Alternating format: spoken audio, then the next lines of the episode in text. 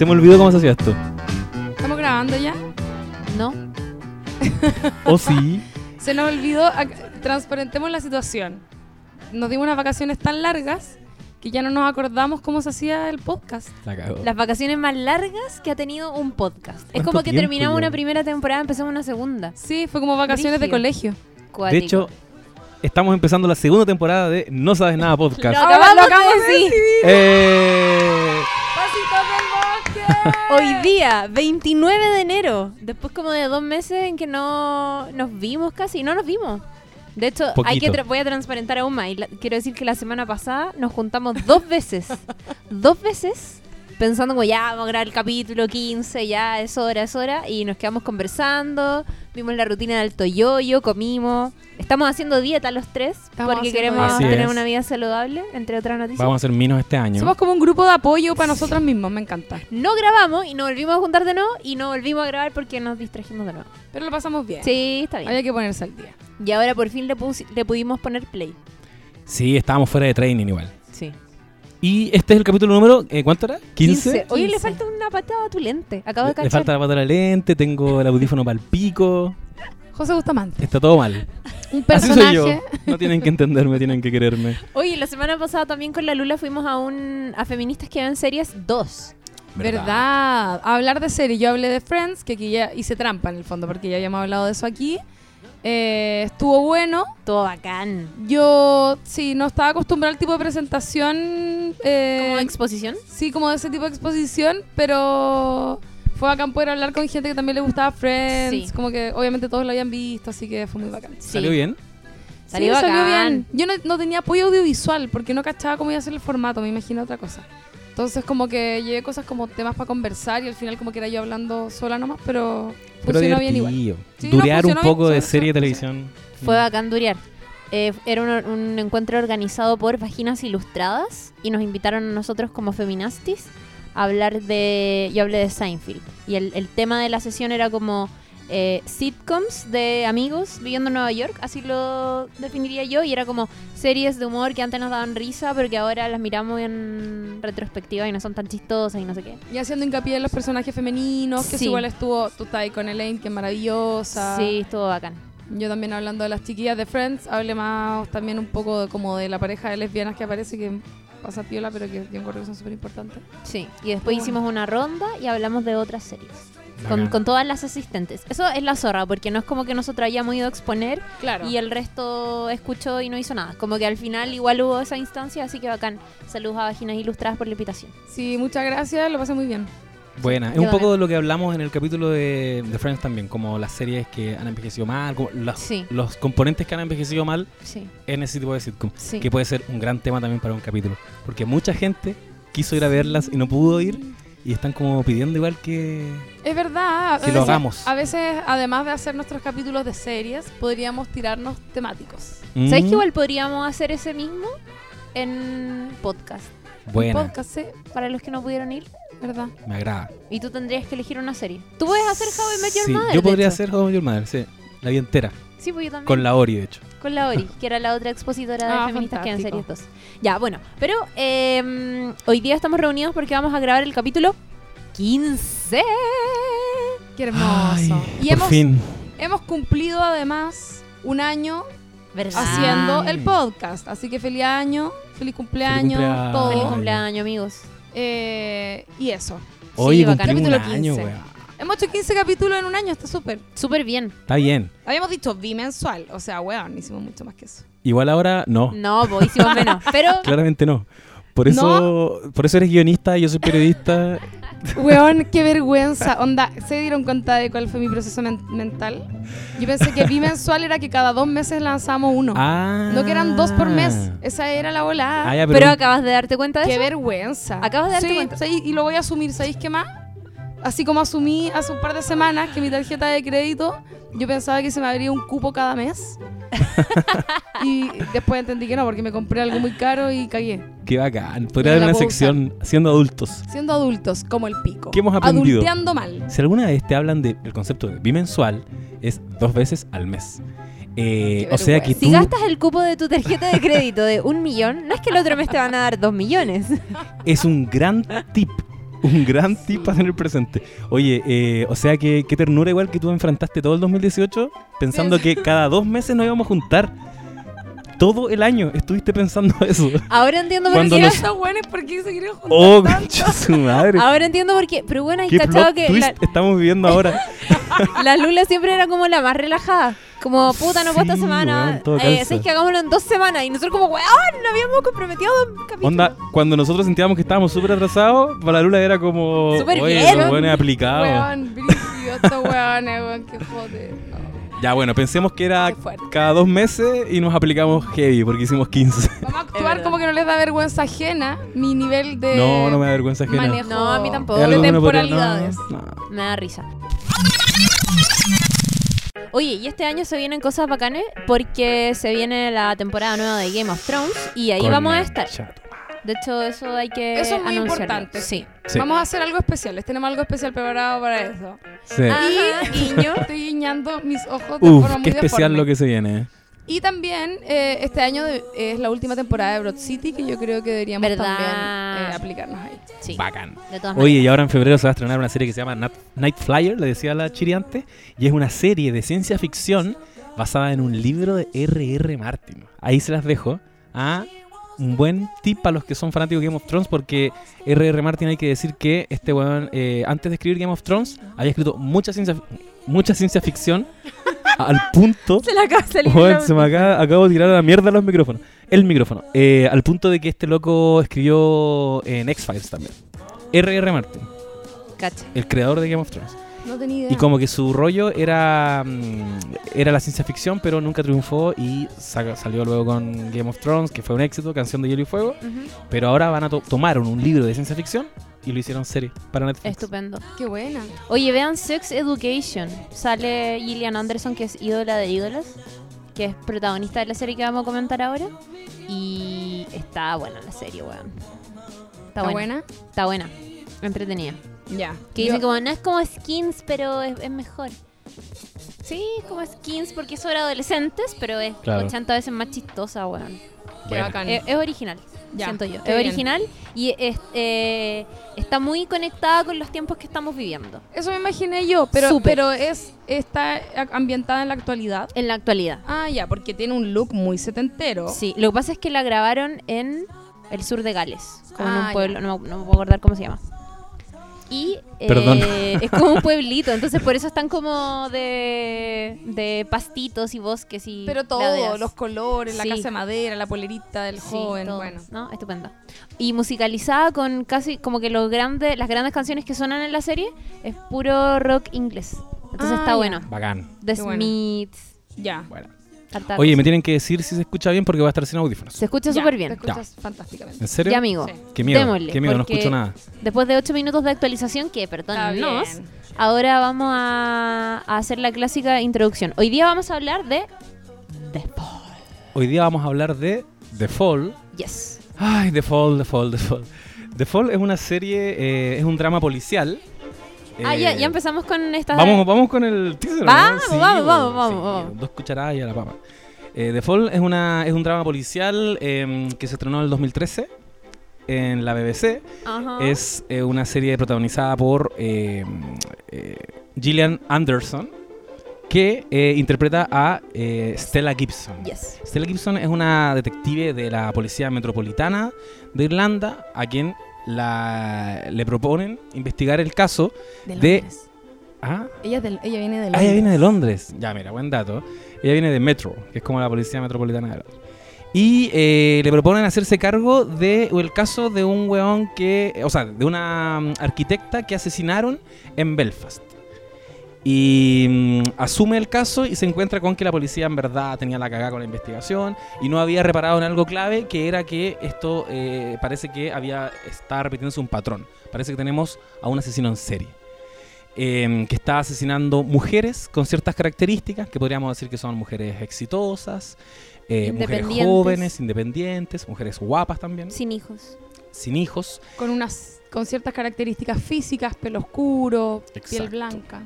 Y para ella esto surge como al toque, se da cuenta de que tiene que ver con eso, eh, se da cuenta mm, de que hay un huevón matando mujeres con esas características Eh, y empezamos a ver cómo ella, eh, paralelamente, esto es súper importante, porque a diferencia de muchos otros dramas policiales, eh, sabemos desde un comienzo quién es el asesino, Sí. que es Paul Spector. Jamie Dornan. Jamie Dornan, eh, de 50 El- sombras de Grey. El hom- un hombre hermoso. Mijito rico, mijito rico. 50 sombras de Grey. Jamie 50, Dornan. sí, sí, pero mucho mejor que en 50 sombras de Grey acá. Y, y bueno, un poco de eso tiene que. A eso alude también un poco el nombre. Como en español le pusieron la cacería. Yo entiendo que Default igual apela a eso, ¿no? Como un periodo en que se abre como la cacería. ¿cachai? Como la gente está. eh, está en eso. Y eh, vemos paralelamente cómo ella va persiguiendo a Paul Spector y cómo Paul Spector va acechando a sus víctimas A sus nuevas víctimas. a sus nuevas víctimas. Sí. Y bueno, la serie va eh, develando de a poco como el caso policial al tiempo que eh, este Juan también empieza a reaccionar a la investigación de, de Stella Gibson y empieza como a, a escalar en su modus operandi. Llegando a un punto en que termina secuestrando a una mujer, pero eso lo vamos a comentar después. Sí. Otro, otros aspectos de la serie. Stella Gibson, que es el personaje de Gillian Anderson, es eh, una mujer con mucha experiencia siendo detective y como resolviendo casos en general. Entonces conoce como modus operandi y es súper buena sospechando, armando hipótesis y por supuesto que esas hipótesis o esas piezas que ella va conectando a poco, eh, por supuesto que son correctas y eso es fundamental para que la investigación avance. Eh, y ella es como una mujer súper fuerte que llega a hacerse cargo de esta investigación en un lugar donde la mayoría de los que trabajan ahí son hombres. Eh, y ahí la serie también se tira como un discurso porque Stella Gibson es como una mujer puta muy muy seca en lo que hace, es como de mucho carácter, eh, es, es feminista, es muy feminista y la tiene como súper claro en ese aspecto. Por eso también para ella resolver este crimen eh, se torna como algo personal como que tiene que resolverlo. Y otra cosa, que Paul Spector, que es el personaje de Jamie Dornan, él está casado con, ¿cómo se llama? Sally Ann, Con. Sally Ann, que es su esposa con la que tiene dos hijos, un niño y una niña, eh, como de tres años. Y su esposa es eh, todo lo, físicamente es todo lo contrario a las víctimas. Eh, es, como Es como- rellenita, es como crespa, Sí. rubia, de ojos claros. Eh, Una mujer muy sencilla. muy sencilla, muy, muy, ingenua, muy sencilla. inocente. Muy mamá, Sí. muy maternal. Y trabaja, de hecho, en una unidad de neonatología. Ella es como enfermera matrona. Ellos dos tienen, es bacán, porque las pegas que tienen eh, están como muy relacionadas con, con la temática, siento. Ella trabaja en neo- neonatología, ¿no es cierto? Que es donde llegan las guaguitas recién nacidas, que es como la vida, ¿no es cierto? Sí. Y él es un grief counselor, que es como un, un psicólogo de, o no sé si psicólogo, porque a lo mejor no tenía esa profesión, pero es como, es un terapeuta eh, para, que trabaja con personas que han perdido a alguien. Mm. Entonces, obviamente, está totalmente relacionado con, con lo que él está haciendo, que es asesinar, Sí, básicamente. es verdad. Em, eso, entonces la serie se trata sobre, comparte con un crimen en particular que Stella Gibson no se demora en relacionar con otro anterior y cuando ella lleva un par de días sucede otro, Claro. ¿cierto? Sí. Y a nosotros en paralelo desde el comienzo de la serie nos muestran, de hecho la serie parte mostrándonos al personaje de Paul Spector, que es Jamie Dornan, eh, acechando a su próxima víctima. Claro. Y eh, la serie parte con esta víctima que llega después como, no me acuerdo si de carretear, como de una noche en un bar. Y entra a la casa, que vive una casa hermosa, claro, porque ella trabaja y le va bien, entonces tiene como una casa súper bonita, súper arreglada. Y llega a su dormitorio y se encuentra con un conjunto de lencería que es de ella, arriba de la cama, y con un eh, juguete sexual, con un dildo, o con un Como que le, vibrador. le sacó el dildo y se lo puso encima de la cama. y se lo puso Sí. encima de Y la se cama. comió una naranja y le deja como la cáscara de la naranja Ah, en, ya. en la cocina. Verdad. Mira, no me acordaba de eso. Entonces ella llega, se asusta porque entiende el mensaje que le están dando. O sea, cualquiera de nosotras que llega a la casa y se encuentra con eso, me cago, onda. Te mueres. Hay un hueón metido dentro de mi casa que me quiere violar, me está acechando, ¿cachai? Claro. Y eh, mm, ella llama a los policías. Llama como a la policía para denunciar esto. Y la policía va y le dice como... eh, como que le, le resta importancia. eh, eh, y le, le hace como unas preguntas de rutina. Y le dicen, ya tranquila, no hay nadie, vamos a hacer ronda, qué sé yo. Pero quédese tranquila en su casa. Y días más tarde, o al día siguiente, eh, el, el- el asesino va y concreta su, su crimen. Y eh, aquí si es que alguien me puede ayudar como a detallar la manera en que él opera con sus víctimas, lo que les hace. Él lo que hace es que hace como un cuadro plástico, como que, Sí. o sea, como que eh, arma una especie de... Como de escenario. como, de escenario, sí. claro, donde ellas están como las baña, ¿no es cierto? Le pinta las uñas, Sí. las deja muy bonitas tendidas sobre la cama, les toma fotos y después él ocupa ese material como pornografía. Sí. Ahora, hay, hay hartos elementos que yo encuentro interesantes, como teniendo en cuenta que es, en el, en el fondo es una serie sobre un asesino en serie, ¿no es cierto? Un psicópata que mata mujeres y cómo se hace cargo una detective que es feminista eh, y que ahí yo creo que hicieron como, no sé si un giro, pero algo interesante porque la mayoría de los asesinos en serie son hombres, ¿cachai? Y la mayoría de los asesinos en series que son hombres y son heterosexuales matan mujeres. ¿Cachai? O lo- eh, los que son a veces homosexuales matan hombres, pero matan como el objeto de deseo, muy raro eso. Eh, se deja, se entiende después que Paul Spector tiene un tema con la mamá, ¿no es cierto? Y todo eso, que uno puede asumir que a lo mejor lo descuidó, no sé, como por el tipo de personalidad de, la- de las víctimas que eran como mujeres independientes y activas sexualmente, y qué sé yo. Eh, y es bacán que, es- que, que no se pase por alto el hecho de que los asesinos en serie por lo general matan mujeres y son la mayoría son hombres. Entonces que llegue una mujer feminista a hacerse cargo de esto le da una perspectiva de género Sí. a, un, a algo que antes no se le había dado, que es el, el tema de los psicópatas, ¿cachai? De cómo los asesinos en serie matan mujeres, ¿cachai? O sea, los, o no sé, eh, podéis meter también entre medio femicidios o feminicidios, ¿cachai? Que es como a lo mejor hombres que matan a sus parejas, pero claro, hay un tema ahí que es de género totalmente. Y me gusta mucho que Stella Gibson no sea como no tenga el look que tienen las víctimas. Sí. Porque yo creo que como guionista alguien se podría haber visto tentado a que, a que tuviera ese perfil. Y no lo tiene, ¿cachai? Porque ella no es víctima. No es ¿Cachai? víctima, pero igual está, Está la por tensión. encima. La tensión de que puede serlo porque es una mujer exitosa. Visualmente no, claro, no, no, No calza. no calza. Pero yo creo que son muy intencionales. Ella es como Sí. platinada, ¿cachai?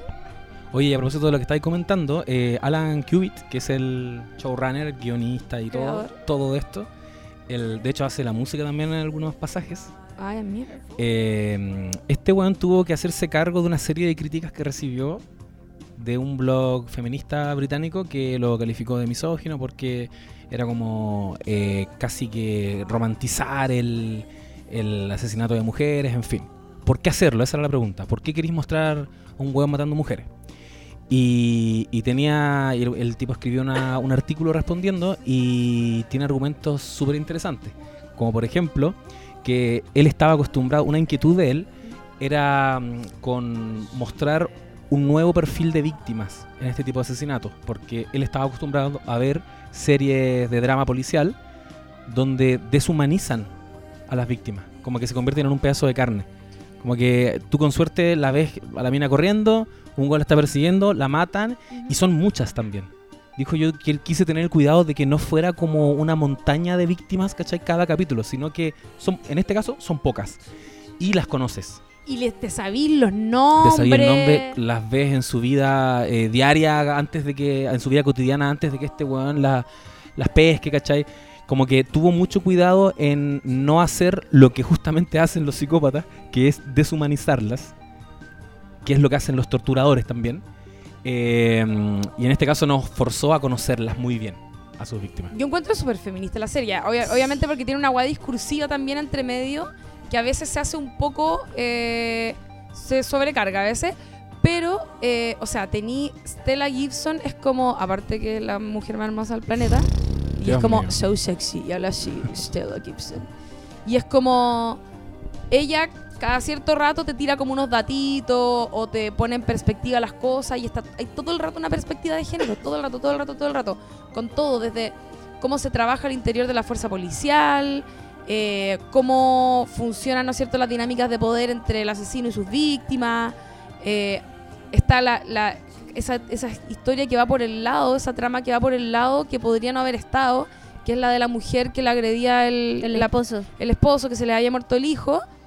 Esa historia podrían no habértela contado y sin embargo está ahí.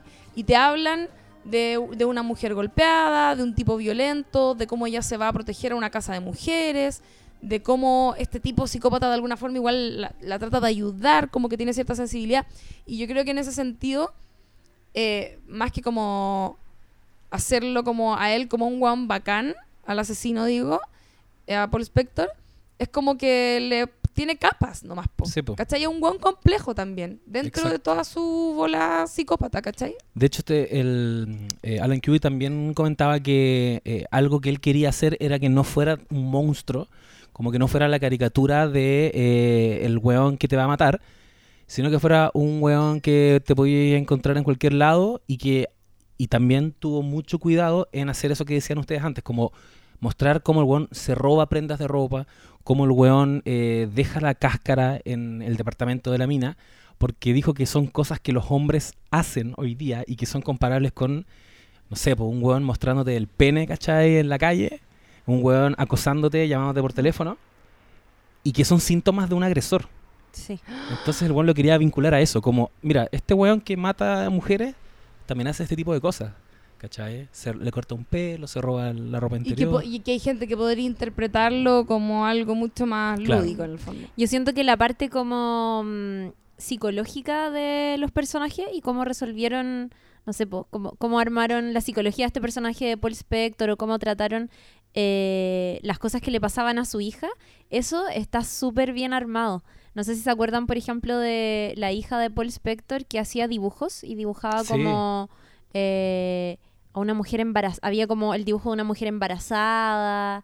Eh, ella hacía dibujos que en algún momento como que a su mamá no le hicieron sentido y que claramente tenían que ver como con un problema, con una niña que de alguna manera sabe lo que está haciendo su papá, pero que lo sabe no porque necesariamente lo vea, sino que sabe porque, puta, los niños son muy así, pues como que absorben de repente ciertas actitudes de los papás, Mm. ven cosas que los adultos de repente tienen como medias naturalizadas, Claro. pero que ellos son como súper susceptibles a esas cosas, ¿cachai? La cagó como Eso a que mí me este parece súper interesante. puede falsear su personalidad, puede Claro. dársela de ser humano con todo el mundo, pero no con sus hijos.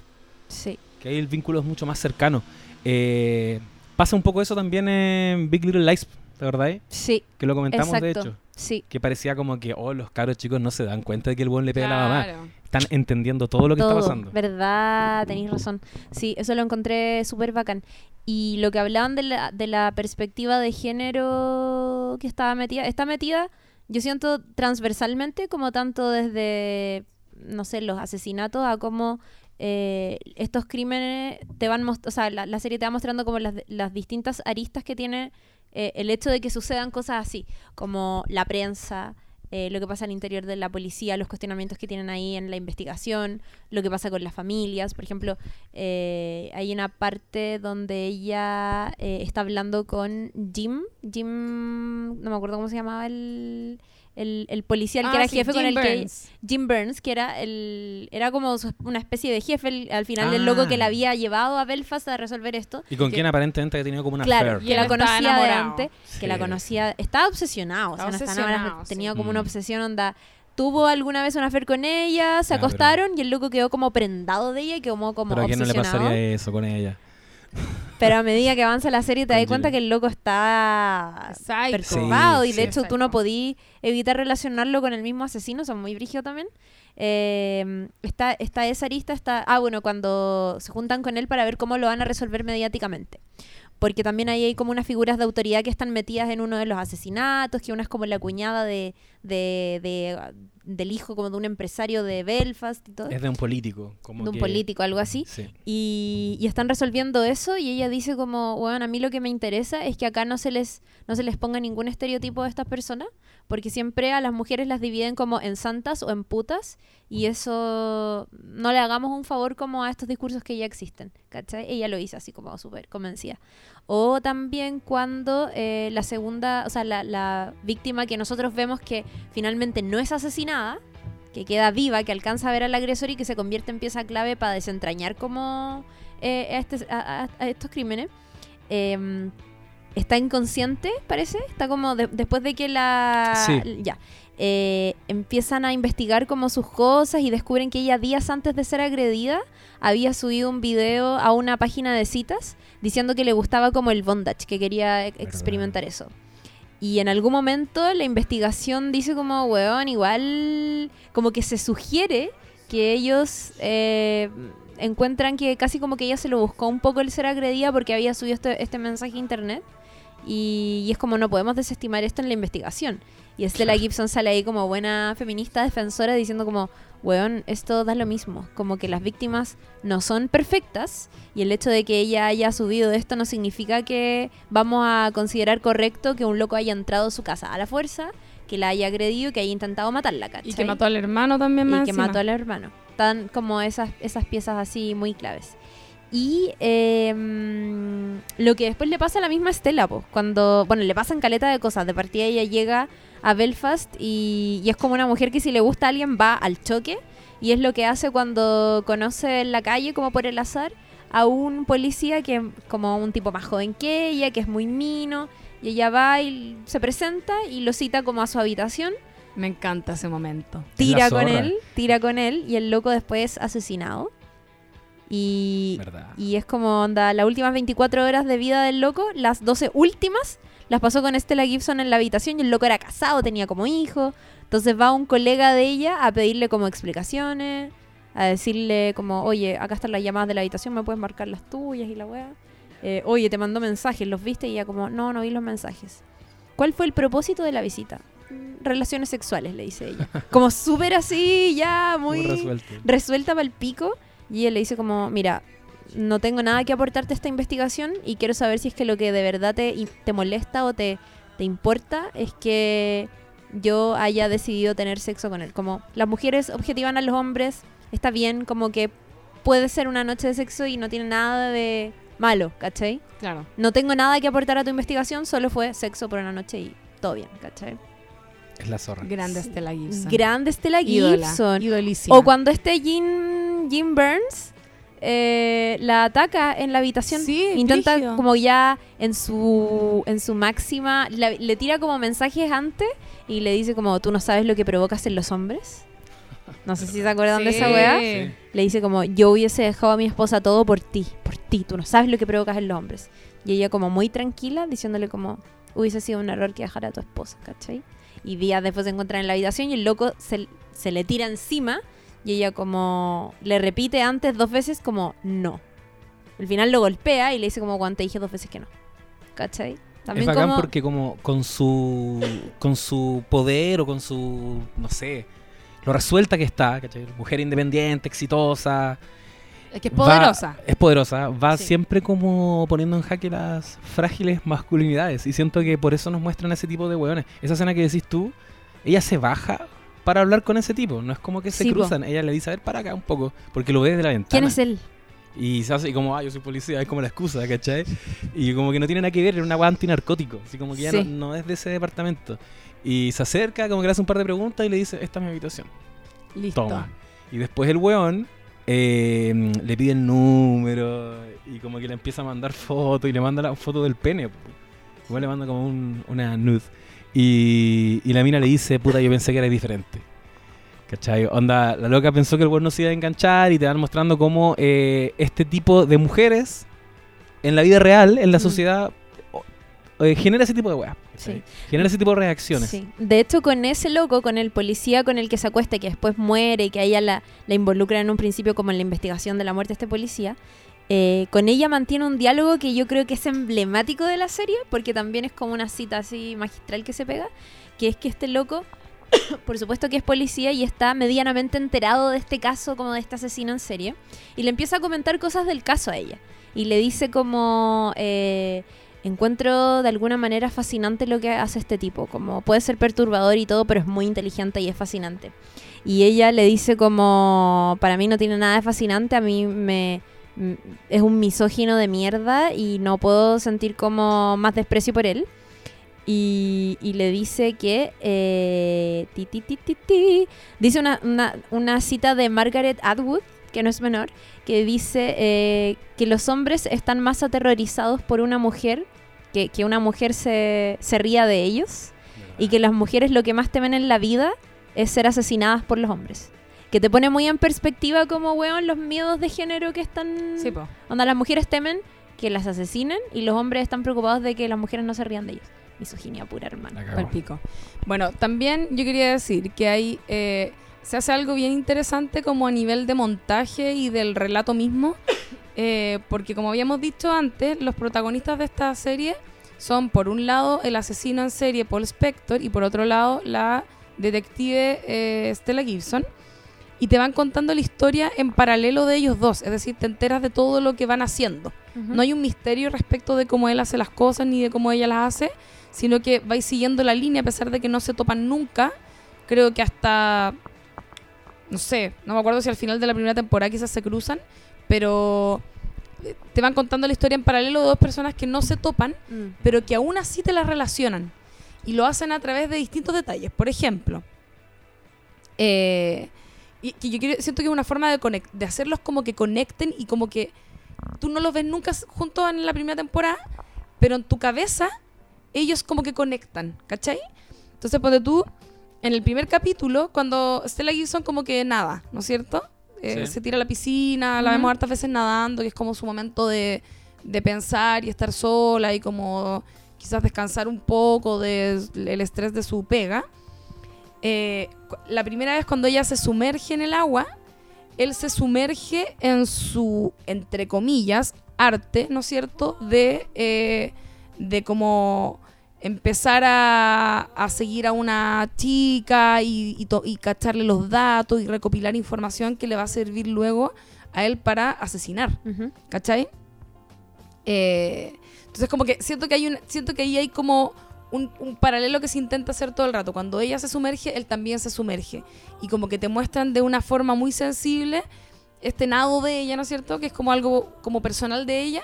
Y esta, eh, como, no sé cómo llamarlo, pero este ejercicio que hace él de también hacer su cosa, que es como empezar a recopilar, recopilar estos datos, ¿cachai? Y que son como sus respectivas terapias. Casi, sí, sí. ¿cachai? sí. Como que te lo ponen al mismo nivel.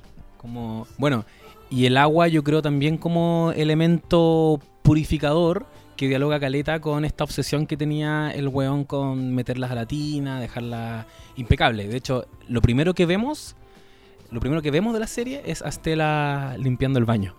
Pero como limpiando mucho, como echando weá, ¿cachai? Y después se sienta eh, y se pone a trabajar en el computador y ahí le dicen como, oye, ¿te interesa este caso? Pero yo creo que tampoco eso No es acuerdo. accidental. Ella eh, un poco también con este rollo de la limpieza. Claro. Bueno, también después en el segundo capítulo, cuando ella como que se devora a este Paco, eh, el otro tipo eh, asesina. Hmm.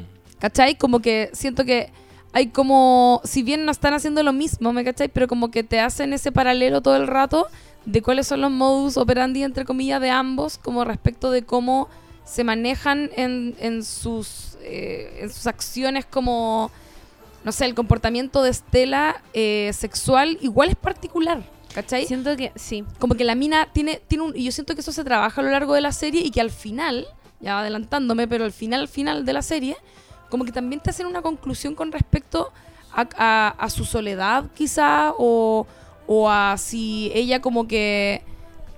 eh, no sé, disfruta de su vida o no. ¿Cachai? Como que la mina es, es un poco depredadora sexual. Con, su, con los minos que se agarra, ¿cachai? Como que solo quiere ocuparlos para tener sexo y ella habla de la esta como noche dulce que tienen esta tribu china, ¿no es cierto? Y Sí. como donde las mujeres como que hay, eh, hay un matriarcado y no sé qué. Ella explica que hay una hay una hay solo una tribu, ¿no es cierto? Que vive en un matriarcado donde las mujeres son las que la llevan El matrimonio ambulante, creo que le dicen. y claro, porque son, son casas de mujeres donde ellas adminis- administran todo y los hombres son como los que salen a casar y no sé qué. Eh, y ellas se permiten tener relaciones sexuales con hombres eh, pasajeras, ¿cachai? Como no con este compromiso como emocional que se le adjudica siempre a la mujer. Y ella como que pone en práctica eso, ¿cachai? Y todos los buenos obviamente se obsesionan con ella por eso. Pero ella es como súper al callo, es súper directa, está como pendiente de eso, de satisfacer sus deseos sexuales, que de alguna forma es lo que igual está haciendo Paul Spector, Sí, po. ¿cachai? En su forma Retorcida. retorcida, ¿cachai? Mm. Entonces como que siento que ese paralelo que te van haciendo, aunque obviamente no es comparable lo que hace él con ella, pero como te los va conectando como a niveles más profundos. Sí. Sí. Yo siento de hecho que eso, ese, esa narrativa que como nos van contando la historia, eh, no solamente como que te muestran el paralelo de como hacer lo mismo pero en distintos niveles o de distintas maneras, como puta, encontrar sus momentos de relajo, eh, cómo se relacionan con su propia sexualidad los dos, como que también te van sugiriendo rápidamente que Stella Gibson es un poco todo lo que el otro weón que es un misógino aborrece, pues, ¿cachai? Sí, po, como esta sí. mujer independiente, súper resuelta con la sexualidad, eh, muy sensual y como que no se siente culpable de eso. Onda, Stella Gibson es todo lo que este weón detesta en el fondo, Claro. ¿cachai? Y este weón es todo lo que ella detesta también. pues, Y ¿cachai? todo lo que ella detesta Como que están ligados por eso y están ligados porque tienen muchas weas en común y porque Sí. eventualmente eh, tú esperas que se encuentren. Sí. Tú querés ver a estos dos titanes eh, juntos en la pantalla. Y, y está también este componente de que no sabía hasta qué punto ella está obsesionada con la investigación, ella está obsesionada con él, a ella le atrae él en alguna forma un poco Como- extraña. Es como que, te- como que se arma esa imagen en la cabeza de uno, pero ella lo niega siempre. Sí, sí, po. ¿Cachai? Pero claro, uno como que siempre queda un poco en la duda. Me gusta eso, de hecho. a mí también. Creo que en esa contradicción o, o como, o como en, en ese lugar medio gris hay como hay mucha verdad, ¿cachai? Hay mucha verdad, porque te digo que además eh, constantemente se nos sugiere que Paul Spector eh, puede cometer estos crímenes por- y, y- y en el fondo y puede salir exitoso porque además es un weón encantador. Sí, Es un weón muy mino, muy atractivo. Como que con sus víctimas en algún momento cuando se las cruza con anterioridad es como amable. No sé si se acuerdan Sí, una po. parte en el bar como Sí. que va y coquetea con una de ellas y la otra queda como, oh, qué mino, el loco que me Mijito devolvió la rico. Es que billetera. me rico igual. Obvio, pero se sugiere eso y de hecho al final, cuando él está, y aquí ya adelantándome con- al final, cuando él está en la clínica como tratando de salvarse, como de seguir vivo, se le adjudica una enfermera, que es una enfermera que cumple como con todas las características físicas de las víctimas que él ha estado asesinando. Y ella, que sabe el detalle de como el juicio que está llevando e- este paciente, como onda, la enfermera sabe que el huevón asesinó, o sea, que está siendo acusado de asesinato y de abuso como por caleta de mujeres, pero ella no puede evitar sentirse atraída por él en un momento. Sí. O sea, no sé si se acuerdan Sí, de esa weá sí. que es la zorra, porque en el fondo, puta, obviamente que estos hueones pueden ser súper encantadores y obvio que, que, puta, pueden ser más minos que la chucha y obvio que algunas de ellas pueden sentirse atraídas por el loco, lo que no las hace menos víctimas tampoco, ¿cachai? No, po. No, hay mujeres que quizás han naturalizado ciertas violencias. Hay un momento en Sí, que él po. la agarra muy fuerte del brazo y ella como que lo calla, se queda piola, no dice Sí. nada. ¿Cachai? Como que siempre están... De hecho, algo muy bacán de la serie, siento, es como, aparte de los discursos que se tira eh, Stella. Stella, que es maestra, sí, hay pequeños detallitos que se aprovechan, porque yo creo que hay cosas que a veces se pueden pasar por alto. Eh, pero hay pequeños detallitos que se aprovechan para contar un poquito sobre lo que es ser mujer. ¿Cachai? Entonces, ponte tú, hay un, hay un momento cuando, cuando llegaron, en el primer capítulo, cuando llegan eh, esta policía Faring, Farrington, no sé cómo se llama la colorina, No sé, amiga. Ah, claro. ¿ya? Llega con el otro... Las lesbianas. La loca lesbiana, la que como que asesora a Estela. No, Ella- no, es como no, no. la tanatóloga. La, la Farrington se llama, que es la, la paca normal, la de patrulla, que fue la que primero La llegó a colorina, po. Sí, la colorina. Entonces como que ella llega para allá, era lesbiana. Era lesbiana. Tienes Sí. razón. tienes Ah, razón. puede ser. Bueno, Sí. Eh, la cosa es que llega eh, al, a ver a la, a la tipa, ¿no es cierto? Hasta que, que habían entrado a su casa y como que desestiman un poco lo que le pasó, pero después ella queda preocupada y después cuando aparece muerta, ella se siente como el pico y va donde Estela y le dice, bueno, yo me quiero autodenunciar porque no le tomé el peso a esta wea. Y Stella eh, le dice como, a ver, calmado, tu, tu amigo, tu colega, Sí. él hizo algo, él también se quiere autodenunciar, él, él dio aviso de esta wea. Y la otra loco como no, y es como, pero bueno, entonces, ¿por qué como te lleváis toda la carga tú? ¿Cachai? Porque se identifica porque es mujer, po, weón. Sororidad. el No, y, a- y además como también como responsabilizándose de algo que el weón se lo pasó por la raja, ¿cachai? Eh, también cuando con la otra, con la patóloga, que es como, no sé, media árabe, hermosa, que anda en moto.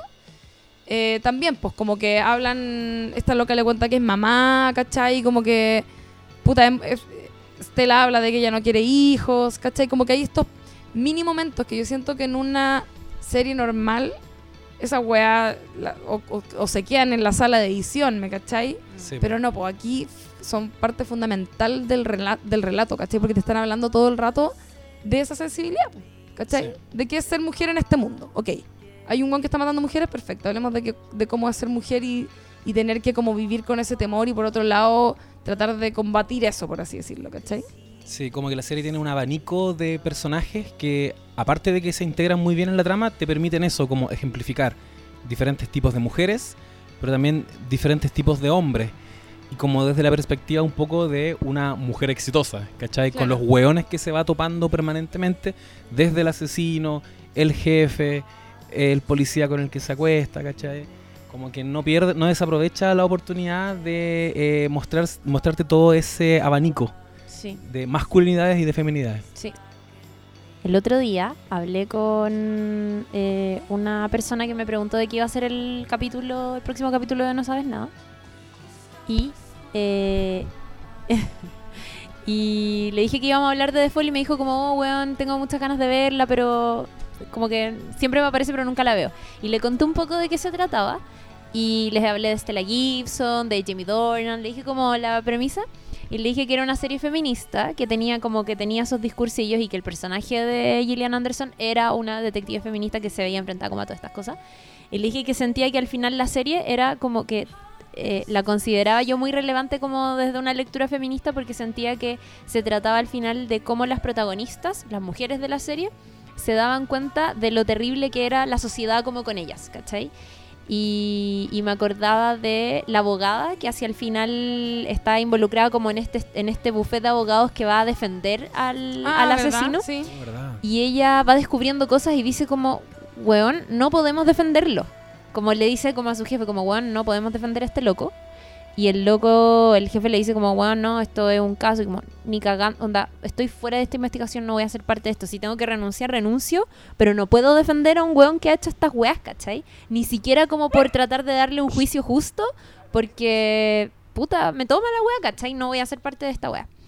Y eh, me acordé también del caso de Rose Stagg, Sí. que es esta mujer que se vuelve muy relevante para que la investigación avance, que es una suerte de expareja de Paul Spector en la universidad, que es una, una mujer que salió con él un par de veces y que había mantenido relaciones sexuales con este loco y que el loco como que en el acto sexual la había intentado ahorcar. Sí. Como que estaban onda tirando y el loco la intentó ahorcar y ella se asustó y después como que nunca más lo vio. Y cuando ella habla con la policía, eh, no me acuerdo si es que sale en la prensa, la cosa es que el asesino, Paul Spector, se entera de que esta mujer está colaborando con la investigación y va a la casa a buscarla y la rapta, ¿cierto? Y después eh, queda su marido eh, súper preocupado porque ella se fue con, con, este, con este asesino y porque él sabe que fueron pareja. Entonces se el weón se siente como casi como engañado por la señora. Sí. Y Stella Gibson se pega como un speech así la zorra que le dice como ella no es culpable de esta wea. Onda, ella se fue porque probablemente te quería proteger a ti, porque quería proteger a tu hija. Que ella se haya ido voluntariamente con él no significa que lo quiera todavía o que te esté engañando, como que entiende esa wea, ¿cachai? Porque el loco está súper Sí, conflictuado con eso, porque sabe que su señora se fue por las buenas. Porque el loco fue en la noche y no hay rastros de que la haya golpeado Claro. o de que la haya obligado a irse. Como que el loco igual la convence y, con- y conversa con ella y le dice como, ándate conmigo si no va a quedar la zorra. Pero no la fuerza, no hace nada. Entonces el loco muy conflictado piensa que poco más la esposa, weón, se fue con este asesino porque se lo quiere culiar o porque se, se lo está cagando. Y Stella Gibson es como, weón, probablemente lo hizo porque pensó en la hija que tienen ustedes. Como que ella se haya ido voluntariamente no significa esto. Y que- necesito que lo entiendas. Creo que ¿cachai? ahí es cuando le hice que yo lo subí como a mis sto- a mis stories porque es palpico, que el- la buena le hice como las mujeres, o sea, las personas el fondo, tenemos distintas formas de reaccionar frente a un a una Sí. situación como de Verdad. ¿cachai? de emergencia, por así decirlo. Que es enfrentar la weá, huir o paralizarse. Sí. ¿Cachai? Y esa weá, paralizar, cuando te paralizáis, es porque estáis cagada de miedo porque te podéis morir. ¿Cachai? Que en el fondo es como decirle, egoísta, culiado, date cuenta, la situación en la que estaba esta mina, ¿cachai? Es eso, eh, esta weá no es sobre ti, como hasta qué punto el ego Claro. culeado puede ser tan grande.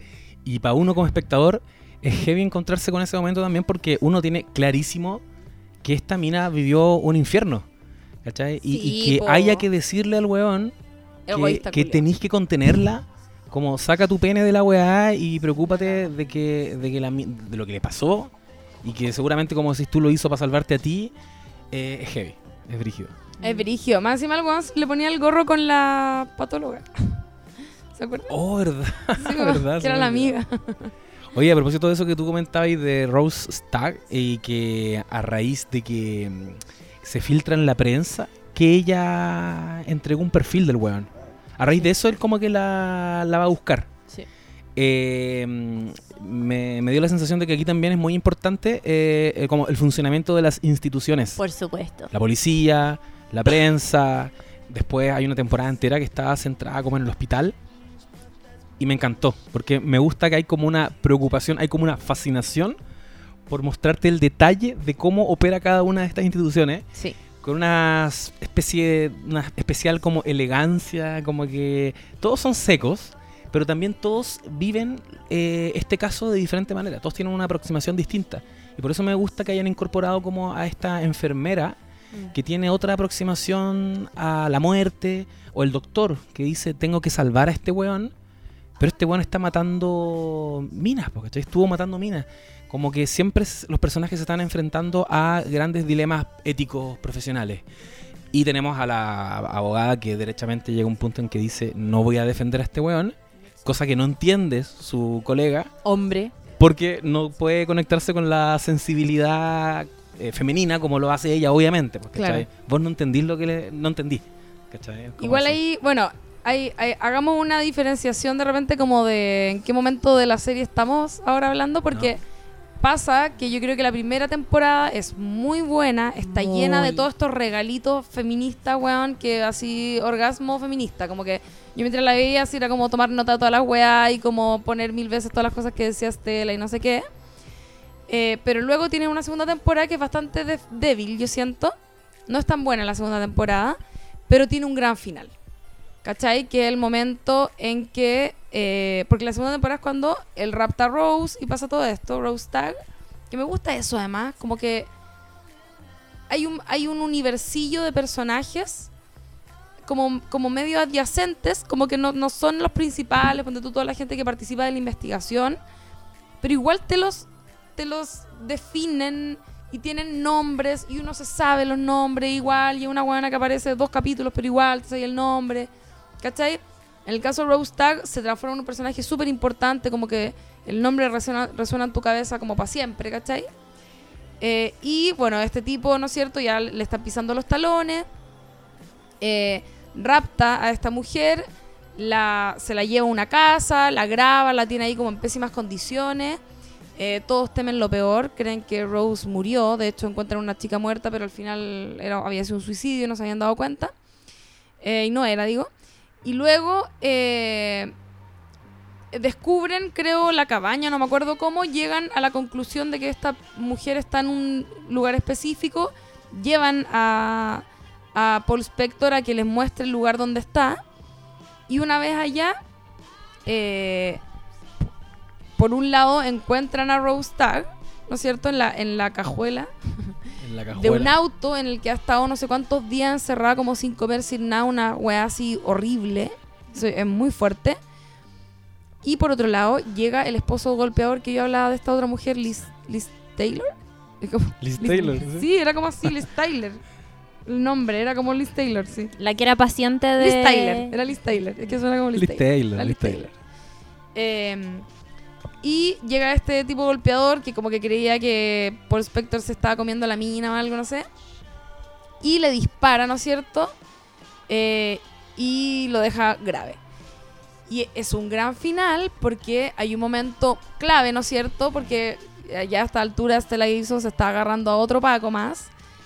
Eh, y le llegan unos disparos a él también. Y ella como que se abalanza encima de Spector y es como, está urgidísima, como, weón, por favor, sálvenlo. ¿Cachai? No se puede morir este no weón. se puede morir este weón. Y el otro weón se da cuenta y como que se pasa el rollo y todo.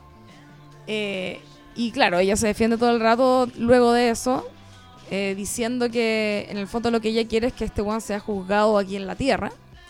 Pero siempre te dejan esa duda. Sí. Que a mí me gusta igual A que hagan eso. gusta.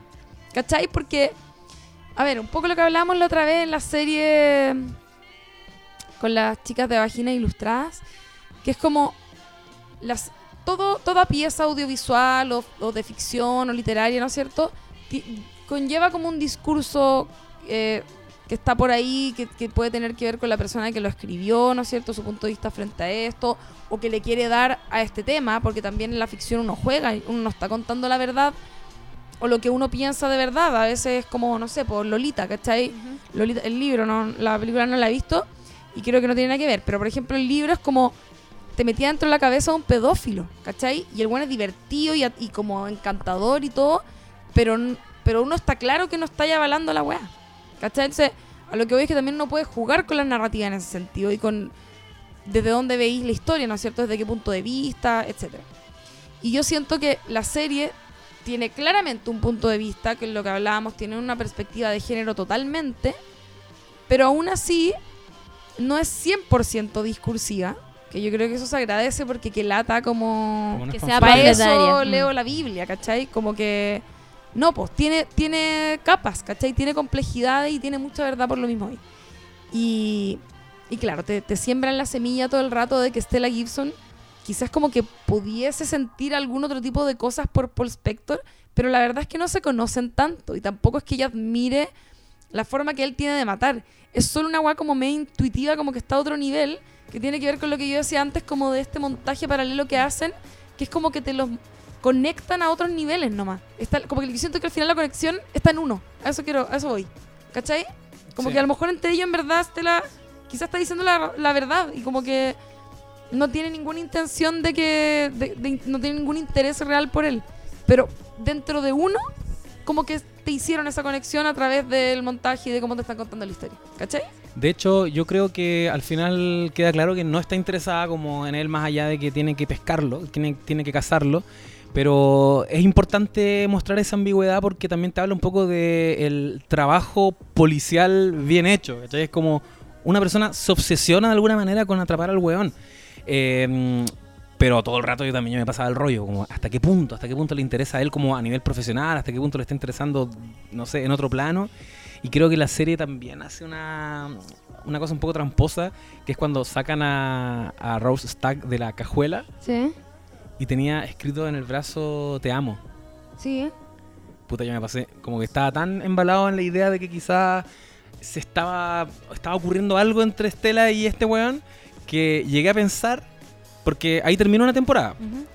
Llegué a pensar que, mm, que el weón le había escrito eso casi como un mensaje a, a Estela. Como que el weón le había escrito te amo en el brazo así como... Ahí está, como un regalo. ¿Cachai? Y yo creo que de alguna manera no es accidental tampoco. Igual te nutre toda esa confusión que uno tiene en ese minuto. Como... ay yo no me no ¿Qué ni rollo? cagando No. pensé esa weá Yo no me pasé ese rollo y de hecho el otro rollo que dicen ustedes como de hasta qué punto está obsesionada con la weá, ¿Tampoco? tampoco me lo pasé tanto. O sea, como que lo se me cruzó en algún momento, pero pero no como que no me aclaré al final. O Ah, sea, no es como que estuve hasta el final como con la duda de, oh, quizás le gusta y la weá no. Es que no es que quizás le gusta, es como que te los tratan, pero queda explícito en el momento en que le disparan a, Sí. a Paul Spector y ella como que está Corre, desesperada, sí. weón, ¿cachai? Sí, está así como, Sí. concha tu madre, por favor, salven a este weón, no se puede morir. Y uno dice, ya, Estela, calmado igual, como, ¿qué pasa, cachai? Y se lo cuestionan de esto todo el rato, pero insisto, yo creo que algo que a lo mejor quizá el personaje lo tiene claro y como que te insertas en el inception de la weá a ti como espectador a través de, de cómo te han contado la historia. Eh, bueno, ahí a partir de ese momento entramos a la tercera temporada que es muy distinta y que me- es como el monóculo del José, son lentes sin pata. Me acabo de Em, poner mi monóculo. Sí, tercera temporada. y, La del y, me- hospital. ¿y sabéis qué? Me pasa algo. Encuentro que la tercera temporada es pajera Pajera. a cagar, pero me gusta Caleta como... O sea, creo que no funciona a nivel de espectáculo, Sí. pero me gusta que se tomen en serio los procesos. Que creo que lo hicieron como con, e- con eso, como con, como con esa intención quizás como de hacer la weá de verdad y contarla de verdad, pero eso lo termina siendo pajero porque la realidad es pajera, ¿cachai? Sí. Pero ponte tú, me gusta que se tomen en serio el paso por el hospital.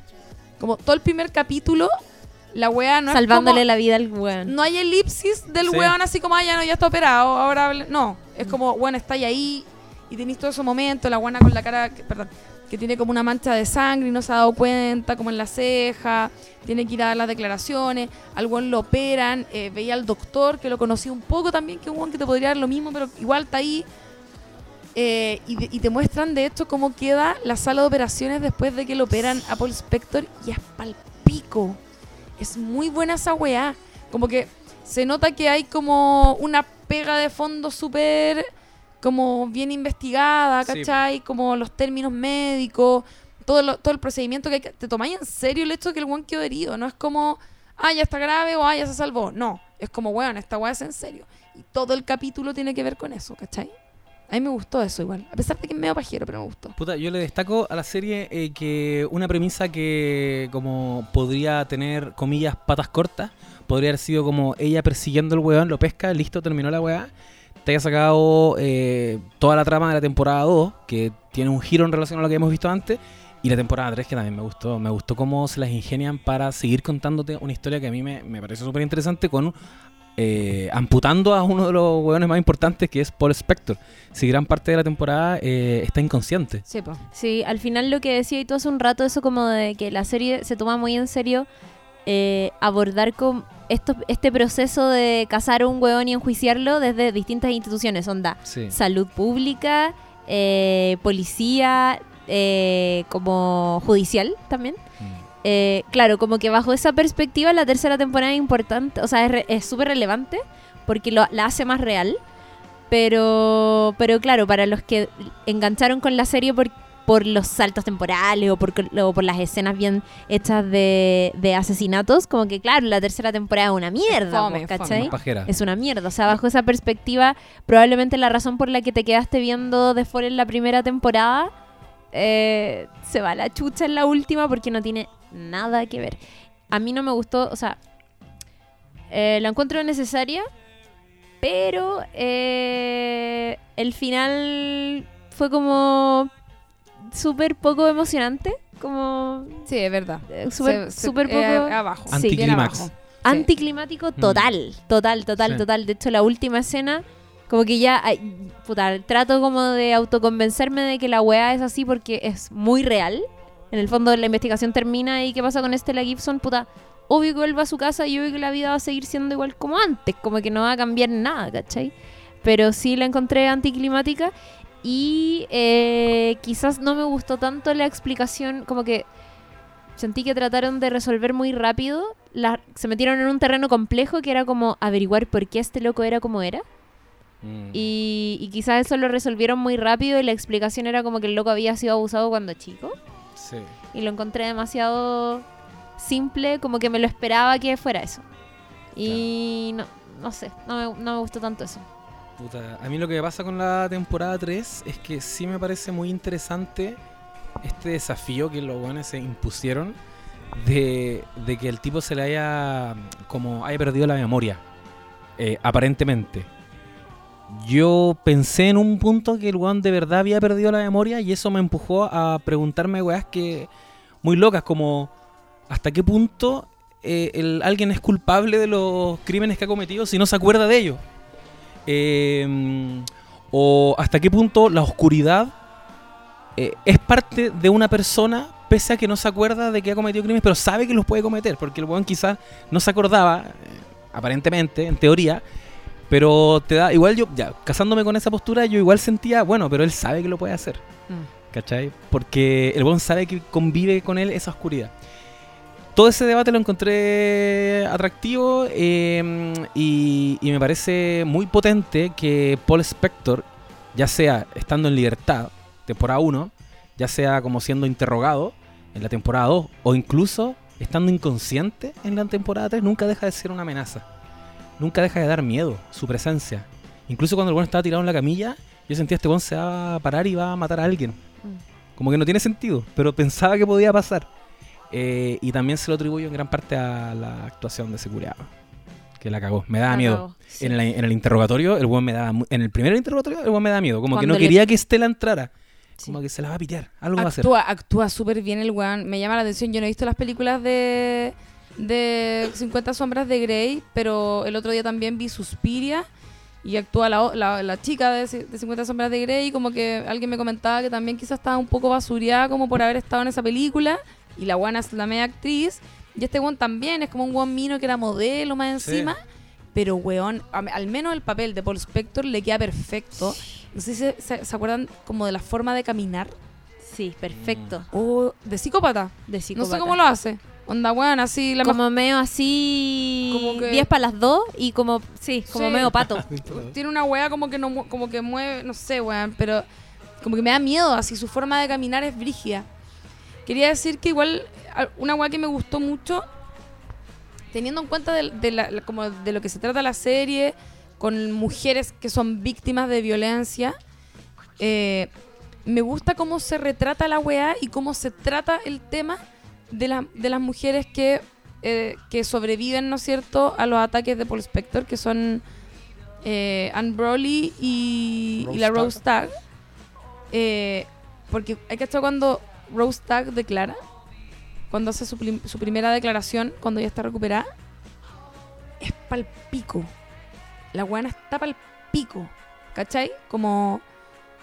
Y, y como que duele verlo así, ¿cachai? Es, bueno, es brígido. La buena te cuenta.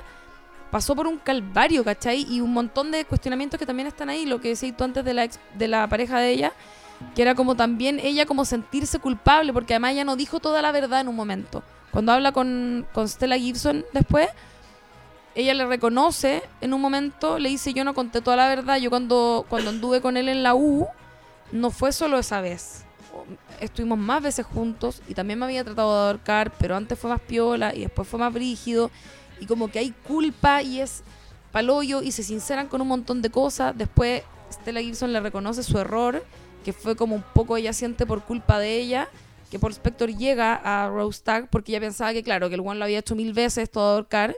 Y no, pues se da cuenta que en realidad para fue súper importante Rose Tag, ¿cachai? Y que, y que ella delata al momento que de decirle Peter Baldwin o no sé cómo se llamaba, eh, delata la colaboración que está haciendo ella con la policía y que por culpa de ella, la weona pasó por todo eso, weón. ¿Cachai? Onda, como toda esa weá como emotiva en esa temporada que además es muy...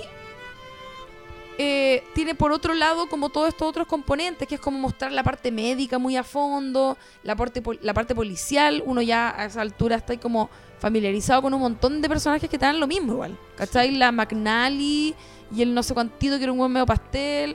Y es como que son personajes que te dan un poco lo mismo, pero tratan de ser tan realistas que te muestran todo ese universo igual y que le dan cierta importancia a esos personajes a pesar de que sean menores. Pero eso contrastado con toda la carga emocional muy potente que va por el lado de eh, la víctima, ¿no es cierto? De eh, Rose eh, recuperándose, eh, de cómo ella se integra a su vida después de esta weá que le pasó, ¿cachai? Las culpas, ¿cachai? Que se tratan caleta en, en la última temporada, siento, el tema de la culpa, desde Stella Gibson, que hasta el momento se había mantenido como súper así parca y como estoica, ¿cachai? Como que llega un momento en que la loca se afecta, ¿cachai? La buena cacha que en el mismo procedimiento hay cosas que, que quizás ella misma las gatilló, ¿cachai? Que no es solo eh, lo de Rose porque no me acuerdo que había, había, había, había otro detalle que no me acuerdo cuál era, que también era como un poco culpa de ella, ¿cachai? Y que también lo reconoce y estaba al pico, eh, tra- tratando con los niños. Ah, ya me acuerdo. Cuando la Sally Ann se va a meter al agua Sí. que es un momento brígido. La loca se agarra el auto y se mete al mar con los pendejos encerrados atrás. Se quiere suicidar, ¿cachai? Y que me gusta mucho ese detalle porque antes cuando hablábamos que la mayoría de los asesinos en serie son hombres que matan mujeres, eh, ustedes cachan que la mayoría de las asesinas son ya como o enfermeras que matan a sus pacientes o madres que matan a sus hijos. ¿Cachai? Como que. Y, y de hecho ella lo dice, Stella dice, ella como que quiere acabar con esta weá y lo que hacen las mujeres es como que matan a los hijos porque como que son extensiones de ellas, ¿cachai? Y la, y la lo, lo ven en un video que es, es bastante acertada la forma que lo hacen, es como una nota policial, entonces como que ves solo como el momento clave que necesitáis ver nomás, que es como un video casero que alguien Sí. está grabando y lo muestra en la noticia. Y se escuchan los gritos de los Y niños. se escuchan los gritos. Y la cara de la weona cuando está viendo eso, de Estela, la buena queda para el hoyo porque se da cuenta y dice, weón, descuidamos brígido a esta mina. No le creímos que era inocente también, en el fondo, porque ella en algún momento apoyó a su marido, porque el weón le pidió que mintiera. Y como que la descuidamos totalmente y la loca, ¿cacha la weá que iba a hacer? ¿Cachai? Como que siento que ahí hay como unos puntitos así sensibles que tocan en esa temporada que para mí, para mi gusto la rescatan un poco a pesar de que es bastante más tediosa, obviamente, que la primera o la segunda. Pero que le da así como ya los matices que le faltaban a la wea. Sí. Lo de Rostag también eh, es muy fuerte porque se conocen los videos que ella grabó estando en como cautiverio por Claro. este otro culiado, que es cuando ella, casi como en un mecanismo de defensa, eh, se graba como hablándole weas sexuales al loco, pensando que quizás eso la va a salvar de que la mate. O de que la viole o que le haga cualquier wea. Entonces e- es ella en la cámara diciéndole como tengamos sexo como lo hacíamos antes. Y todo eso se hace público. Entonces ella, que es víctima de este weón, eh, queda en una posición súper de mierda para la opinión pública, que es como la callampa. O sea, que claramente la va a juzgar por este tipo de cosas, ¿cachai? Y otro error de lo que eh, Estela también se siente culpable en un momento es eh, de, del hecho de que Paul Spector vuelva a conectar con la víctima que casi mata pero que no puede hacer. Que es que él va a verla a la habitación Ah, verdad, días verdad. después. Y es como, weón, ¿cómo no, no, no pensamos que el weón iba a venir de nuevo a buscarla? ¿Cómo no, no pusimos suficiente ojo en la persona que iba a venir? ¿Cómo nos fuimos, eh, puta, más cuidadosos con ese tipo de cosas, ¿cachai? La loca que cuidaba a esta paciente también era una detective, también era una mujer. Y, Sí, y estaba hasta el pico por esa weá también. Porque ella, onda, se enfrenta al loco que estuvo a punto de matarla y no se acuerda. Ella no. Una, uno como de, la- de las secuelas que tiene es que no se acuerda muy bien de los detalles. Entonces se ve enfrentada a este terapeuta que es muy mino. Y lo último que va a pensar en la tierra es que es el hueón que fue a tratar de asesinarla, ¿cachai? El weón también haciendo siempre estas demostraciones de poder. ¿cachai? Como me paseo tranquilamente, Mm. voy, me hago pasar por el terapeuta, eh, pero con una tranquilidad el culiado, eh, brígida.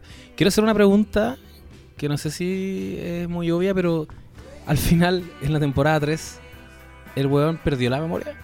¿O queda claro que no, perdió la memoria? sí, sí, el weón. Siempre No. se hizo el weón. Sí. Ya, pero como que la investigación tiene que hacerse cargo de que él sí perdió la memoria. Aunque el doctor, creo que el, el psiquiatra Sí. estaba como intuyendo que no, Mm. pero a nivel de, de- como judicial tenían que hacerse cargo de eso. Por eso se van a buscar cómo van a como indagar el pasado de él.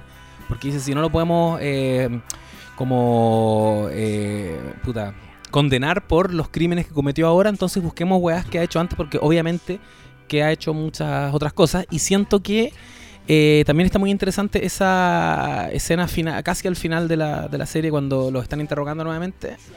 Y la Stella Gibson lo empieza como a provocar, sugiriendo que él está haciéndose el tonto, como que perdiste la memoria. Y pareciera que eso como que mm, lo afecta más, como que ella, como que no me estoy haciendo el huevón, ¿cachai? Si yo lo hubiera hecho, te lo digo, ¿cachai? No, no, no tengo ningún problema en decirlo, como que maté a esta persona y a esta persona.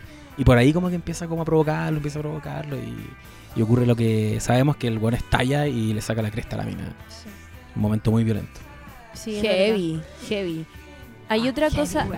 Heavy. Heavy, weón. Hay otra weá que está buena de la última temporada, que es la escena en que él se suicida, Oh, sí. que se cuelga y empieza como a, a ahogarse. Y se cuelga de una manera que es palpico también, que es ahorcándose y ahogándose con una bolsa. Mm. Que eso es como que se supone que, que de alguna manera le provoca algún tipo de excitación a las personas. ¿Han cachado esa weá? Pero eso mientras te estáis corriendo la paja. Sí, Car- po. Caroline se llamaba el one que pillaron en, en el Es algo muy común que es como. La weá que pasa es que, como que si te estás. Eh, Ahorcando mientras- masturbando Claro. y te falta oxígeno, como que el orgasmo dura más y es como mucho más intenso. No lo hagan en sus casas, por supuesto, la gente se muere con esta weá. Pero, claro, yo también me pasé ese rollo. Sí, como yo si me lo que iba a pasé. hacer algo así, porque es como que tiene relación un poco con lo que también él hacía con su Sí. pareja o víctima, qué sé yo. Ah, verdad, mira, no hay. Pero, pero, pero. No, al final no lo hace. No, y yo creo que al final era como una forma muy efectiva nomás de morir. de morirse. Y una de las últimas cosas que nos muestran es como sugieren de manera muy débil, no sé, no creo, puta, ya creo, yo creo que a usted no les pasó, pero yo me pasé el rollo de que mientras el loco se estaba ahorcando, en algún momento como que le muestran la mano y como que uno intuye que quiere como sacarse la correa, pero ya está, ya como que cruzó el límite, Sí, donde ya no lo puede hacer. Es que tú vas a intentar eh, sacarte la weá, pues. Si esa es la, Claro. Siempre, sí, po.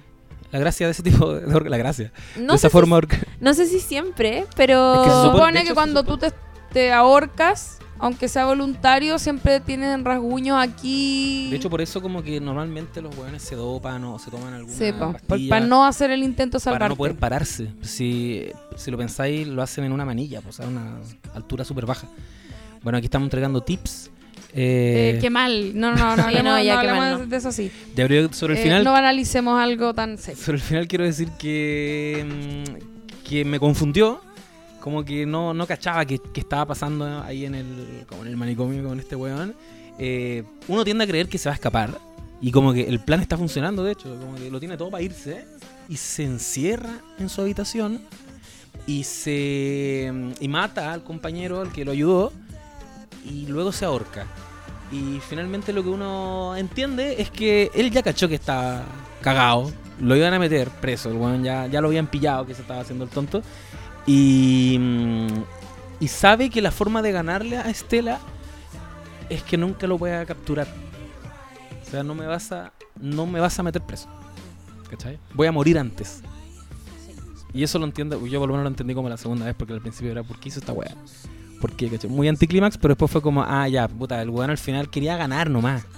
Y no, y no iba a meterse a la cárcel, y, y era eso nomás.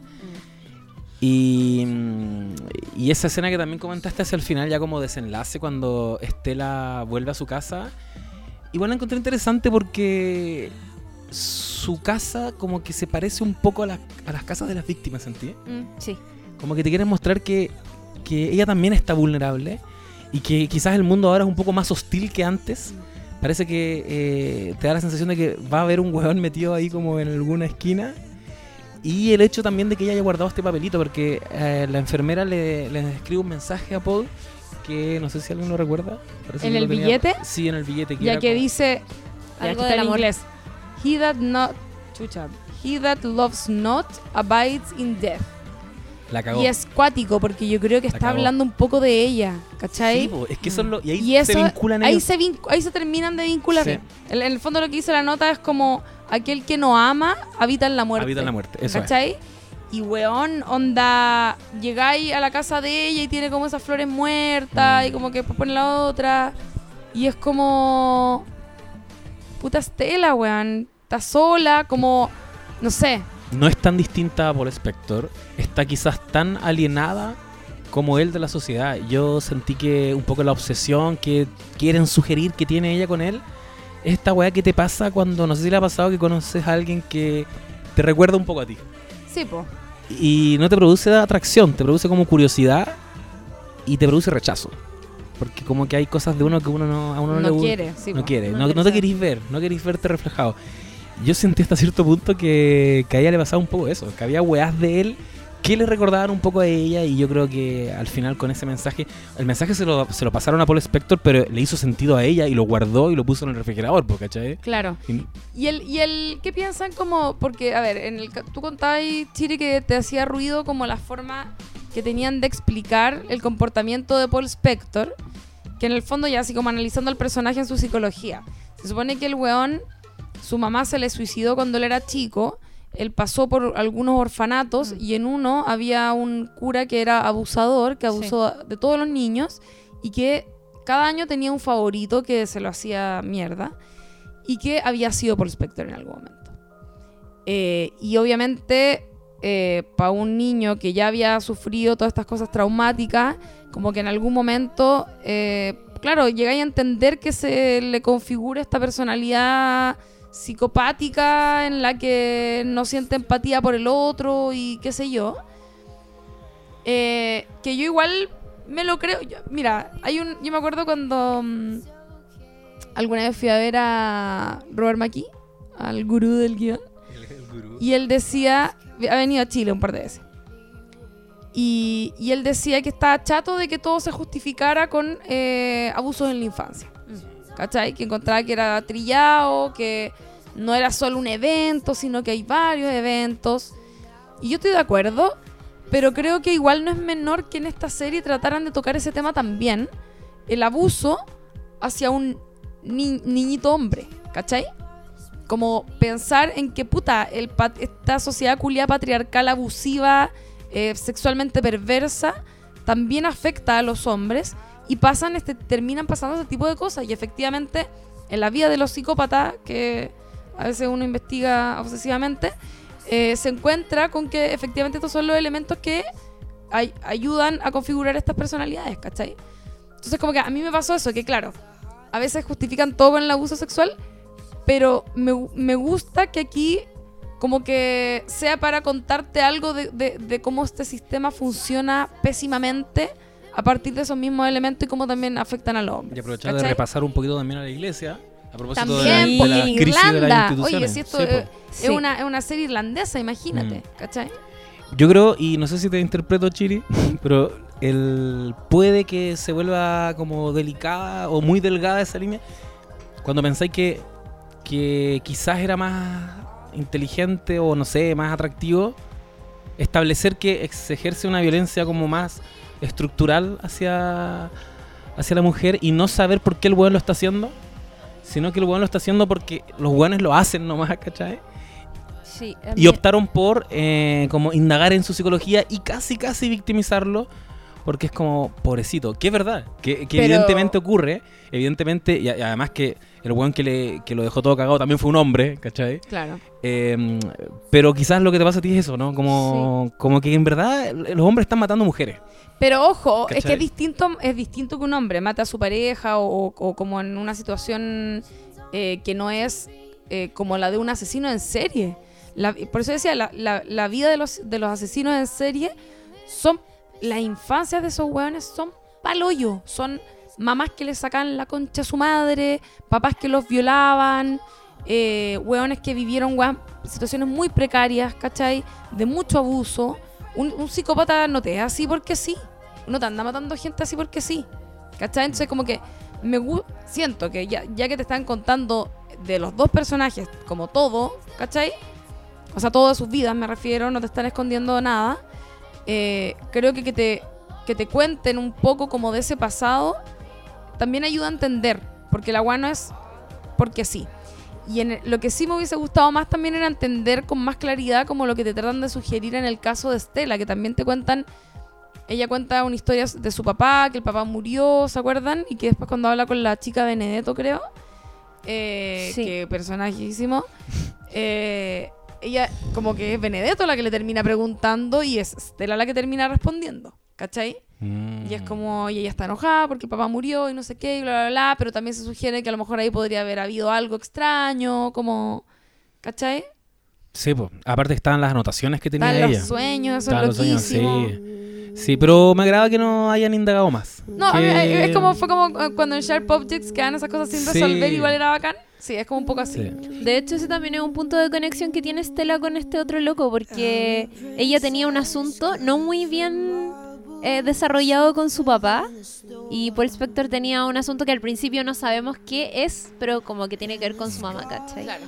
Eso está recuático. Todo al final son daddy issues. Con, re- sí, con respecto a la explicación final de como este niño abusado en la infancia, eh, me pasó que, que me lo esperé y que como estaba en los primeros capítulos y pensé como, puta, ojalá que si es que van a...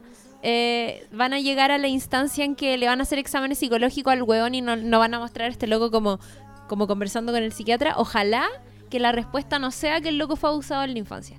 Porque también es como, weón, lo entiendo y, y entiendo que se justifique, o sea, que, que sea como un cabo bien atado en ese sentido, pero no me gustó eso. No me gustó porque también lo que decía el José es como que eh, al final hay hombres violando a mujeres, no necesariamente porque fueron abusados como en la infancia, ¿cachai? O abusando de mujeres o sometiéndola a algún tipo de abuso o aprovechar, aprovechamiento, no porque, weón, les pasó algo como relacionado en el ámbito sexual cuando eran niños, ¿cachai? Sí. Entonces eso me dio como un poco de lata, pero filo, igual. O sea, igual me gustó la serie.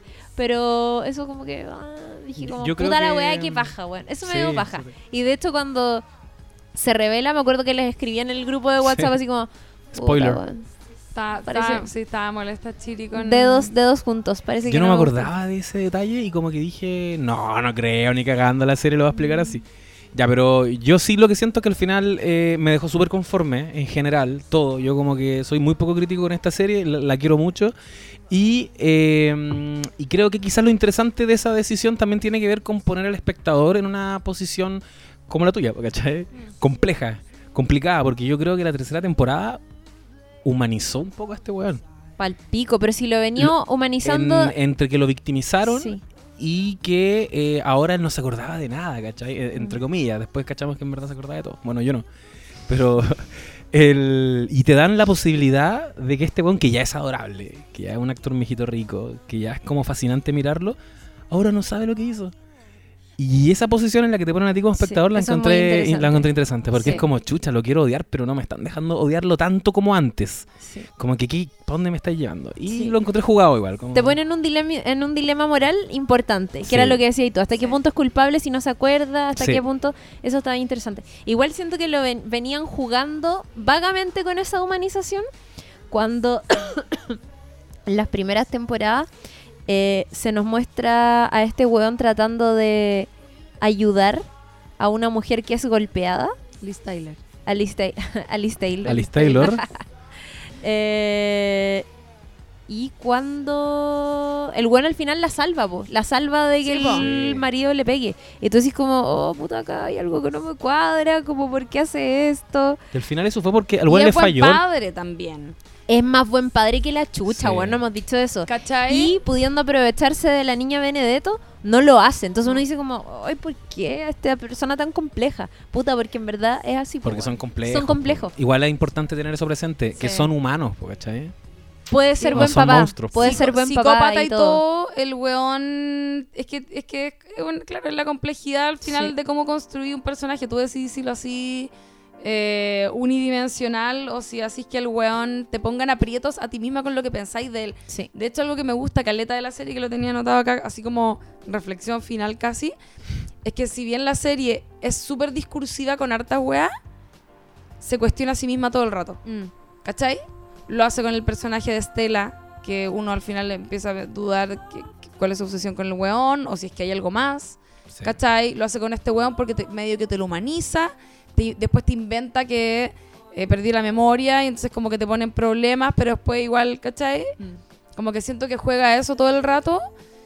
Y puta, eso lo hace más bacán porque que lata que te dijeran todo el rato qué pensar, ¿cachai? Sí. Sí. Y creo que hay un link que es súper obvio acá y muy evidente que es con la serie Dexter. Eh, yo siento que hasta en la interpretación del asesino, puta, me atrevería a decir que se puede haber inspirado en eh, Michael C. Hall, que es Dexter Morgan. Que, que tiene esas cosas que ustedes decían, la forma de caminar, eh, es muy adorable, eh, mm, también es mino, y tiene como una forma de aproximarse al resto como de curiosidad, como que soy estoy tan alienado, soy tan poco, eh, me puedo conectar tan poco con la gente que las observo porque quiero aprender a ser como ellos. ¿cachai? Eso me pasaba un poco con este weón. Como que observaba, ¿cachai? Como que tomando, casi como tomando nota cómo se comporta un ser humano. Cómo, cómo somos para pasar piola finalmente, ¿cachai? Eh, pero Dexter a rato eh, puede ser un, un poco, incluso un poquito comedia, como que siento que, que esto es Dexter si hubieran, eh, si Dexter se hubiera hecho cargo realmente de cómo, cómo ocurren estos casos en la vida real. Es mucho más verosímil, The Fall es mucho más, mucho más realista que Dexter. Que a todo esto al final se fue a la mierda esa serie. Puta que baja. Terrible final. Bueno, The Fall terminó exitosamente. La hemos comentado en este capítulo número 15 de No Sabes Nada Podcast. Y para los que no la han visto, la pueden ver porque está en Netflix. Son tres temporadas y son temporadas cortas de seis capítulos, si no me equivoco, o cuatro. La ahí. primera tiene cinco y me parece que la dos y la tres tienen seis. Ya, Una cosa así. muy accesible. temporadas cortas. La cagó. Muy Se fácil de ver. agradece, Se agradece Se para lo hoyo. De agradece, hecho, la, se pri- valora. la primera y la segunda es como si fuera una, sentí yo. Sí, Sí. me cuesta Está identificar muy- el final de la primera, de hecho. No sé, no sé cómo termina la primera, no me acuerdo. No, Cuando él se va, parece. Que se ¿Cómo va que- como unos Ah, días, ya. como que, claro, como que habla con Estela por teléfono y lanza el celular. Ah, parece verdad. que ahí termina y la otra, y la segunda temporada de Ro- eh, Arco Rostag la secuestro, se perdió, tenemos que buscarla. Nuevo policía lindo que Estela se mete. Claro. Y la tercera Sí, hospital y juicio. Pero bueno, una Comillas. imprescindible. Imprescindible. Corran a ver Fall, está, está terrible. Sí, y, Está- re- está y buena. recomendada para compañeras feministas todo el rato. Todo el rato. la van todo a disfrutar rato, per sí, pico y les va a hacer mucho sentido. Onda Stella Gibson, ídola feminista paloyo. Gillian Anderson. O sea, nosotros aquí como que dijimos sutilmente un par de cosas que dijo ella feminista, pero en realidad todos los diálogos, casi todos los diálogos está tirando un rollo, como que Oh, es sí, cuática, tiene, tiene todo muy buen re- muy bien resuelto en términos de feminismo ella. Lo tiene Sí. clara, la tiene clara. Sí, Sí. me encanta. Dio- diosa universal. Diosa universal. Eh, gran serie entonces. ¿Y eso? Como que no sabemos terminar. No, no sabemos Se nos terminar. olvidó cómo se termina Eh, esto. bueno, este capítulo va a estar disponible por donde quieran escucharlo porque ahora estamos en Spotify. Sí. Eso no es menor. Oh, ¿verdad? Y vamos a seguir estando en, en SoundCloud por, para los que nos escuchan desde ahí que se puede comentar, pero también pueden suscribirse a No Sabes Nada Podcast en Spotify Y iTunes. y iTunes, ¿verdad? Y iTunes.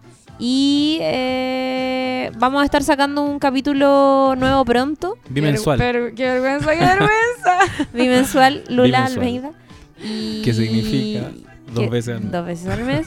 Y acuérdense porque Game of Thrones se viene. Oh, y ahí sí, vamos a estar presentes se también. viene, se viene. ¿O no? CBN. ¿Sí o no? eh, ¿Sí o no? Se viene sí. algo especial, vamos a preparar algo especial. No nos sobrevendamos. No, no sobre No, pero, se viene. pero pero va a ser. o- concreto, se viene.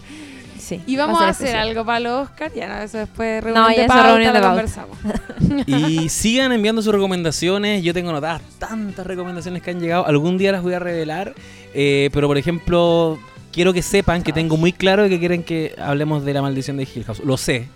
Quieren que hablemos de eh, Sabrina también. The Good Place. The Good Place. Que quizás podría ser eventualmente. Mira, no se comprometan a nada, weón, porque yo los he visto en redes sociales diciendo como, The oh, estaría Place". bueno hacer este capítulo. Ilusionan Oh, gratuitamente. en verdad le digo que sí a todos. ¿Y en qué momento? ¿Me entiendes tú? No sé decir que no. Síganos en Instagram, en No Sabes Nada Podcast. Y nos escuchan a nosotros en la radio. A mí en febrero no, porque voy a estar en stand-by. Pero a ti te pueden. Ah, ¿en serio? También de vacaciones en febrero. Ah, bueno, entonces. pero es este capítulo lo pueden escuchar cuando sea. Así que eh, ahora estoy los jueves en el Alo Solte en Radio Big Radio, bigradio.cl, eh, junto a mi compañera Confesiones de una soltera. Y bueno, soy Lula la del barrio en Twitter e Instagram. Buena pic en Instagram y urgente difundir en Twitter. Me encanta. Y yo, Chirimoy Alegre en Instagram y Chirimoy Alegre E en Twitter. Porque Chirimoy Alegre con una está ocupada. Por Tino, que no sé quién es. En Y fin. le quiero dedicar este capítulo a una persona que nos escribió en Instagram, ¿Quién? que eh, lo voy a buscar después, pero ella va a saber quién es. ¿Qué? Una auditora que nos escucha desde Irlanda, justamente. No te Así creo. que estamos hablando de Belfast todo el rato.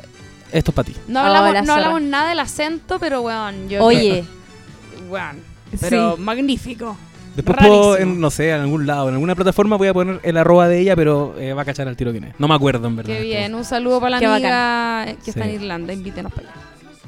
Ya. Eso, se acabó el programa. ya bacán. Oye, entonces un besito y nos vemos en un próximo capítulo. Los Adiós. queremos. Adiós. Chao, chao.